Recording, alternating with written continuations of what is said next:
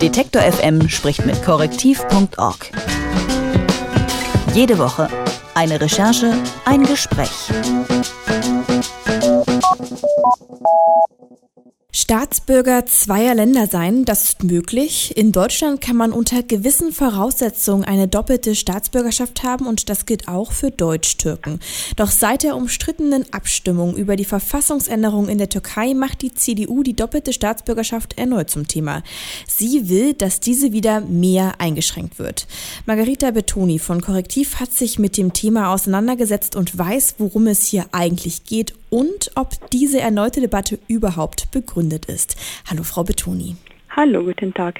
Die doppelte Staatsbürgerschaft steht in der Kritik, aber wie viele Deutschtürken haben denn diesen Doppelpass überhaupt? Genaue Daten gibt es nicht. Nach Ergebnissen des Mikrozensum lebten im Jahr 2015 246.000 Doppelpässler mit deutschen und türkischem Pass in äh, Deutschland.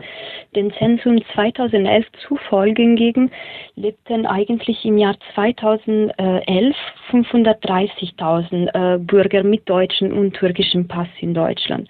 Eigentlich geht das Statistische Bundesamt aber davon aus, dass die reale Anzahl zwischen den Zahlen des Zensum und des Mikrozensum liegt. Also ungefähr sagen wir bei etwa 388.000 äh, Bürger mit doppelten und äh, mit deutschen und türkischem Pass.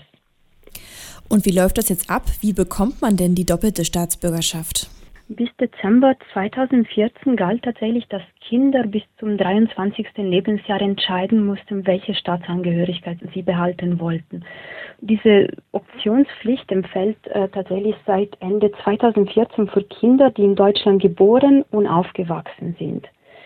Die SPD hatte tatsächlich das in der Großen Koalition durchgesetzt Tatsächlich aber, um die doppelte Staatsbürgerschaft in dem Fall äh, behalten zu können, mussten die Jugendlichen allerdings bei Vollendung des 21. Lebensjahres mindestens acht Jahre in Deutschland gewohnt haben oder sechs Jahre lang eine Schule in Deutschland besucht haben oder einen deutschen Schulabschluss haben. Für Ihren Artikel haben Sie jetzt auch die Meinung von Integrationsexperten eingeholt. Die sind gegen die Abschaffung des Doppelpasses. Wie begründen Sie denn das? Wir haben mit zwei verschiedenen Experten gesprochen. Einmal mit Herr Kasim Erdogan, ein Diplompsychologe, Integrationsexperte und auch Gründer des Freien Aufbruch Neukölln in Berlin. Und Herr Erdogan, der selbst über zwei, äh, zwei Pässe besitzt, lehnt tatsächlich eine Abschaffung des Doppelpasses grundsätzlich ab. Er sagt, das wurde tatsächlich erstmal einfach eine, äh, also ein Doppelpass sei einfach für ihn eine Bereicherung, so zwei Kulturen, zwei Sprachen, zwei Pässe. Wieso sollte man das denn überhaupt abschaffen? Und was er auch tatsächlich sagt, ist, dass einfach für viele Leute diese Doppelpass eine Erleichterung für die Bürokratie sei. Also für Leute, die eben in Deutschland leben, aber vielleicht in der Türkei noch ein Haus besitzen oder etwas erben mussten. Und was er uns auch gesagt hat, was äh, für mich persönlich auch sehr interessant war, war einfach tatsächlich die Tatsache, dass dieser Doppelpass auch eine große Symbolik hat, dass eine Abschaffung des Doppelpasses einfach zu Auseinandersetzungen mit Verwandten in der Türkei führen könnte, so unter Motto quasi, man würde den dem Deutsch-Türk oder der Türkeistämmige aus Deutschland, der seinen türkischen Pass äh, abgibt, einfach sagen, wie hast du jetzt einfach deine Heimat oder quasi die Heimat deiner Vorfahren einfach so mal abgegeben. Und deswegen sollte man auch eben diese symbolische, diese Symbolik einfach nicht unterschätzen.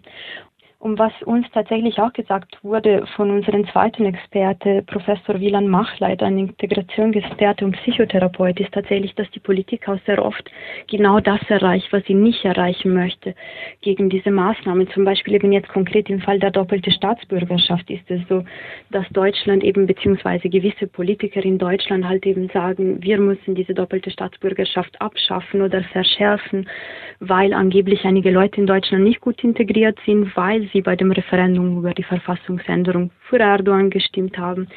Und dann eben würden sie am liebsten die doppelte Staatsbürgerschaft abschaffen. Genau das würde eben laut unseren Experten die Leute den eben dazu führen, sich umso weniger integriert zu fühlen, quasi einfach abgestoßen zu fühlen. Also wie würden Sie das einschätzen? Ist diese erneute Debatte über den Doppelpass dann vielleicht einfach nur mal wieder Wahlkampfpropaganda? Das ist absolut eigentlich Wahlkampfpropaganda. Seitens der Union, seitens der CDU kennt man das tatsächlich auch schon. Also schon 1999 äh, hatte der damalige Spitzenkandidat Roland Koch Unterschriften äh, gegen die von Rot-Grün geplante doppelte Staatsbürgerschaft gesammelt, mit einer Aktion, die damals Ja zur Integration, Nein zur doppelten Staatsangehörigkeit hieß. Und damals hat Koch eben die hessische Landtagswahlen dank dieser Unterschriftensammlung gewonnen kann man so sagen. Und das ist auch in dem Moment wirklich, also man weiß, äh, die Bundestagswahlen stehen vor und es liegt sehr nahe, dass das einfach ein Wahlkampfthema ist, die eigentlich auch durch ganz konkrete Zahlen äh, einfach äh, schnell zu entkräften ist. So tatsächlich äh, leben in Deutschland 2,8 Millionen türkeistämmige Menschen. Die Debatte um die doppelte Staatsbürgerschaft betrifft also gerade einmal gut äh, 10 Prozent der türkeistämmigen Gemeinde in Deutschland, eine tatsächliche Minderheit.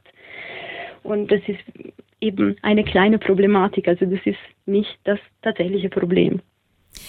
Margarita Betoni arbeitet für korrektiv.org und hat über den Doppelpass als Wahlkampfthema geredet. Vielen Dank für das Gespräch. Danke auch. Detektor FM spricht mit korrektiv.org.